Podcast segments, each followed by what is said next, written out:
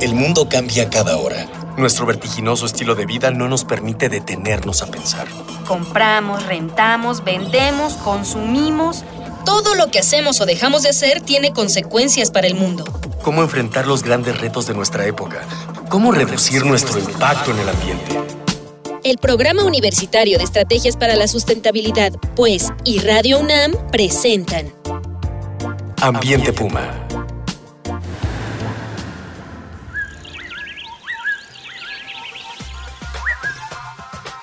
Hola, qué gusto saludarlos. Soy Miguel Ignacio Rivas y a nombre de Mireya Imas, directora del programa de estrategias para la sustentabilidad de la UNAM, les doy la más cordial bienvenida a su programa Ambiente Puma, voces, ideas y acciones sustentables. Las enfermedades se pueden estudiar desde la bioquímica, la genética, la epidemiología y muchas otras disciplinas. ¿Quién fuera a pensarlo? Las enfermedades también se estudian desde un enfoque ecosistémico, una visión desde la diversidad biológica. Cada vez hay más evidencia sobre el papel ecológico, los cambios ambientales inducidos por actividades humanas y el surgimiento y transmisión de enfermedades infecciosas en humanos y animales. Sin duda, es un tema de vital importancia y por eso hoy vamos a hablar de ecología de las enfermedades para charlar con nosotros, nos es muy grato recibir hoy en cabina al doctor Gerardo Susan Aspiri, académico de la Facultad de Medicina Veterinaria y Zootecnia y especialista en ecología de enfermedades. Bienvenido, Gerardo. Gracias, muchas gracias por la invitación. Antes de empezar la plática con nuestro invitado, vamos a escuchar las voces de estudiantes de la Facultad de Veterinaria de la UNAM, a quienes les preguntamos. ¿Creen que la destrucción ambiental influye en la aparición de nuevas enfermedades?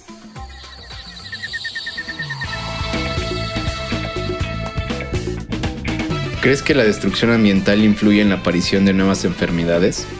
Pudiera ser que sí, por eh, empieza a cambiar eh, precisamente el ambiente y empieza a, bueno, los organismos no se empiezan a acostumbrar tal cual o tan rápido como se piensa que es. ¿Crees que la destrucción ambiental influye en la aparición de nuevas enfermedades? Ah, yo creo que sí, porque los animales, al bueno, a ver toda esa destrucción, como que emigran a otras partes donde hay nuevas enfermedades y pueden como que desarrollar zoonosis hacia los humanos. O, bueno, sí, o sea, se pegan, yo creo que entran más en contacto con el humano y entonces pueden ya ver como que nuevos tipos de zoonosis. ¿Crees que la destrucción ambiental influye en la aparición de nuevas enfermedades?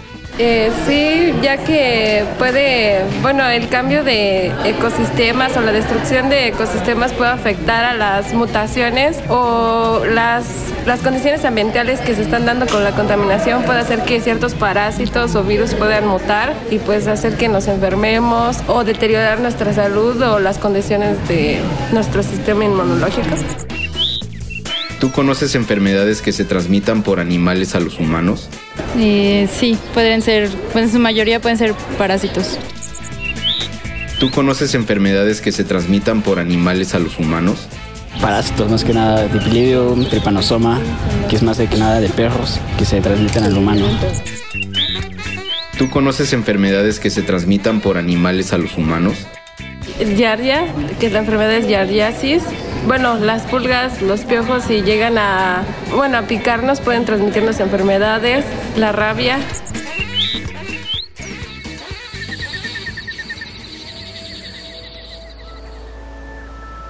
Gerardo, ¿cómo estás? Bien, bien, aquí. Qué bueno. ¿Qué estudia la ecología de las enfermedades? Mira, hay muchísimas definiciones, pero a mí una muy, muy sencilla es estudia el por qué existen las enfermedades y por qué están donde están. Es muy, muy interesante porque, por ejemplo, en general epidemiólogos o otro tipo de, aproximaciones hacia las enfermedades se estudian para ver cómo impacta y cómo controlarla o cómo este, prevenirla y cómo tratar, pero nunca va una pregunta de fondo de por qué está esa enfermedad y cuáles son las razones ecológicas y evolutivas que la han llevado a estar en un lugar como cualquier otra especie en el planeta, ¿no? ¿Desde hace cuánto existe esta línea de investigación?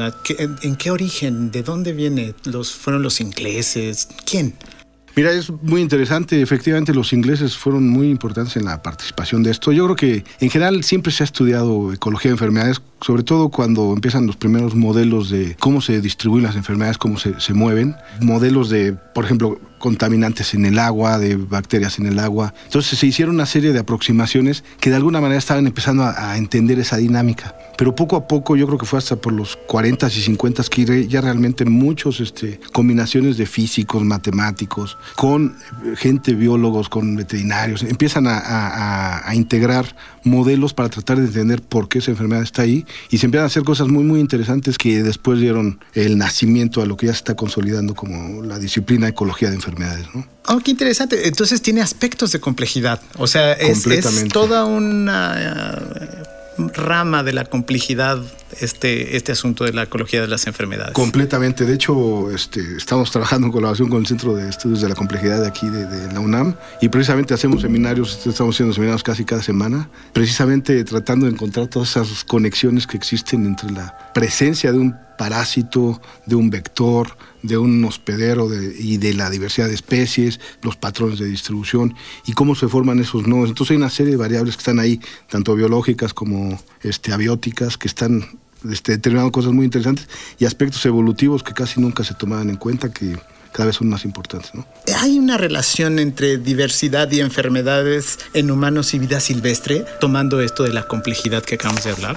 Sí, es muy interesante. De hecho, esta disciplina a mí me, yo, yo, me, acerqué un poco precisamente desde el punto de vista de la conservación de especies. Y si dice, bueno, ¿qué tiene que ver esto con la conservación, con la sustentabilidad? Pues resulta que hay una relación muy interesante con, con, con, con la conservación y la diversidad, de tal forma que las enfermedades son también especies que se encuentran, bueno, las enfermedades infecciosas son especies que se encuentran en, los ecosistemas, en todos los niveles tróficos y de alguna manera están participando en el flujo de energía, en el flujo de nutrientes y de alguna manera están participando en las regulaciones poblacionales y son factores de selección para otras especies. Entonces resulta que los virus, las bacterias, los protozoarios y otros tienen una relación íntima y estrecha con la, vida, de tal forma que ya no podemos empezar a entender y hacer estudios de conservación, de diversidad, de, de funcionamientos ecosistémicos, si no incluimos ya a, a todo este componente que, que ha estado con con la historia de la vida, ¿no? Por... O sea, tienen aspectos de regulación po eh, poblacional, poblacional, Entre, entre las especies y entre competidores y Exacto. hospederos. Regulan y poblaciones y también regulan esas redes tróficas y regulan la competencia, la depredación. Y hay cosas muy interesantes, ¿no? Por ejemplo, si tienes este, una población donde tienes algunos animales enfermos, van a ser más fácil depredados, o si tienes animales enfermos,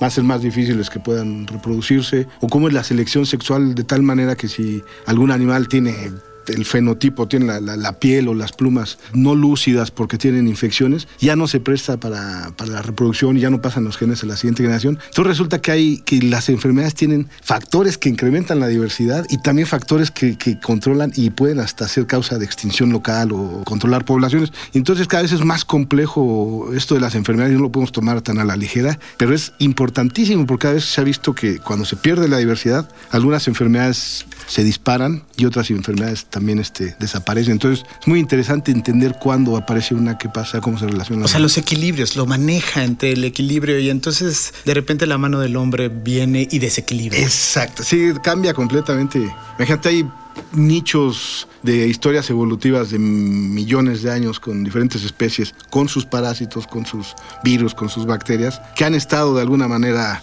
adaptándose por procesos de coevolución y que de repente llega una deforestación, llega la contaminación de un río, llega la contaminación de, de algún sitio, cambia completamente esa, esa relación y algunas este, especies se pueden ver sensibles por esa contaminación o por el deterioro del hábitat y cambia la relación entre los parásitos y los hospederos de tal forma que a veces hasta hay saltos de hospederos de que se tienen que mover unas especies a, otras, a otros lugares, se tienen que, que, adaptar a las nuevas condiciones ambientales y empieza a haber una serie de dinamismos muy interesantes. Entonces se tienen que estudiar desde el punto de vista ecológico, qué pasa con estos cambios en el ambiente y también desde el punto evolutivo, cómo han sido esas relaciones de, de esos virus y bacterias y con sus hospederos a través del tiempo, ¿no? Y esto incluyendo plantas, animales en, en general, ¿no? Y hay zonas contaminadas como hasta pueden determinar hasta cómo es la composición de, de los nemátodos en un, en, un, en un intestino, ¿no? En, una, en un tracto digestivo. Entonces... Qué increíble, por eso el, el, el, el concepto de lo complejo, ¿no? Exacto, exacto. Muy bien, muy bien. Pues vamos y vamos a ver.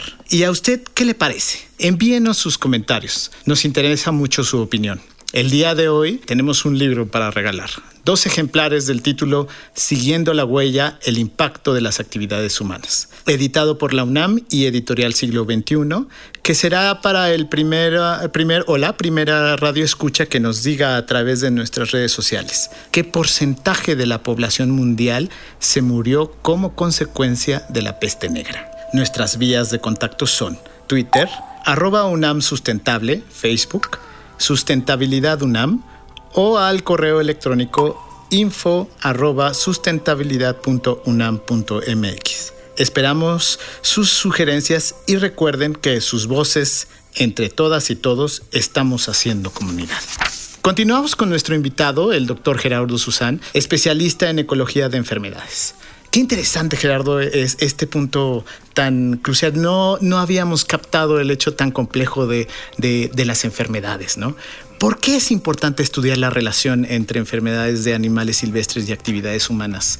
Esa, ese vínculo entre las cuestiones sociales y los animales? Hay diferentes formas de verlo. Por ejemplo, si tenemos un ambiente contaminado, está deteriorando la calidad del hábitat, la calidad de los recursos en las especies silvestres. Entonces las especies silvestres pueden ser un modelo de lo que nos puede pasar. Por eso, por ejemplo, los anfibios, como son tan sensibles a esos cambios ambientales y lo que les pudiera estar pasando a los anfibios, pues pueden ser modelos interesantes de lo que pudiera estar pasando en otras especies. Entonces resulta que estudiando animales silvestres o animales este, que se encuentran, o planta, eh, eh, enfermedades en plantas o animales ferales, son un reflejo de los cambios ambientales que están pasando y nos podemos tomar como, como modelo, pero además se reconoce que esos cambios que están pasando en esos animales silvestres también se están reflejando en animales domésticos y también se están reflejando en la calidad del hábitat en el cual existimos y que también se reflejan en, las enfermedades, en los humanos. Entonces, por ejemplo, si tenemos un metal pesado que está afectando a las plantas, que está afectando a, los animales, a los ratones, a los, a los que se los comen, a los carnívoros, y nosotros también estamos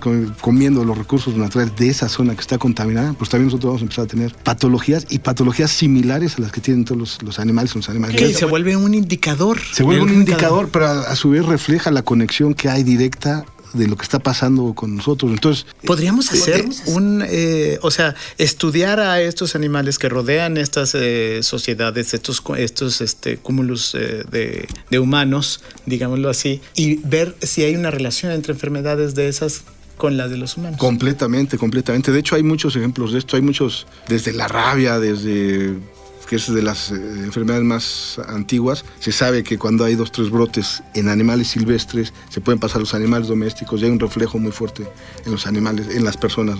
El hantavirus, por ejemplo, es una, el síndrome pulmonar por hantavirus, eso es un tema muy, muy interesante que pasó en Estados Unidos, está pasando en todo el continente. En México todavía nos hace falta conocer más el impacto en los humanos, pero es muy claro cómo se dan las prevalencias en los ratones.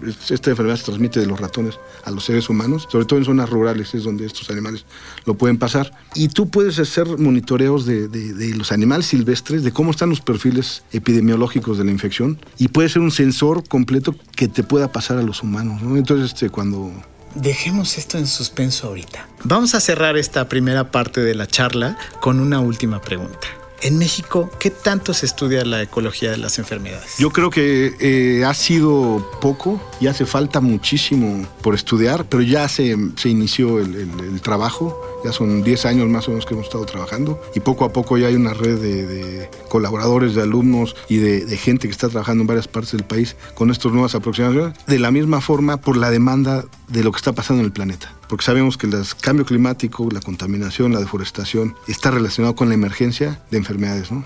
Hemos llegado al final de esta emisión. Agradezco al doctor Gerardo Susán, académico de la Facultad de Veterinaria de la UNAM, por habernos acompañado el día de hoy. De igual forma, agradezco la presencia de Miguel Alvarado en los controles y en producción, así como a nuestro equipo de Educación Ambiental y Comunicación, Talia Ayala, Lucina Hernández, Jorge Santos y Juan Antonio Moreno. Esto fue una coproducción de Radio UNAM y el Programa Universitario de Estrategias para la Sustentabilidad con apoyo de la Dirección General de Divulgación de las Ciencias. Los invitamos a que nos acompañen en la segunda parte de Ecología de las Enfermedades. Y recuerden, seguimos reuniendo ideas, voces y acciones sustentables aquí en Ambiente Puma.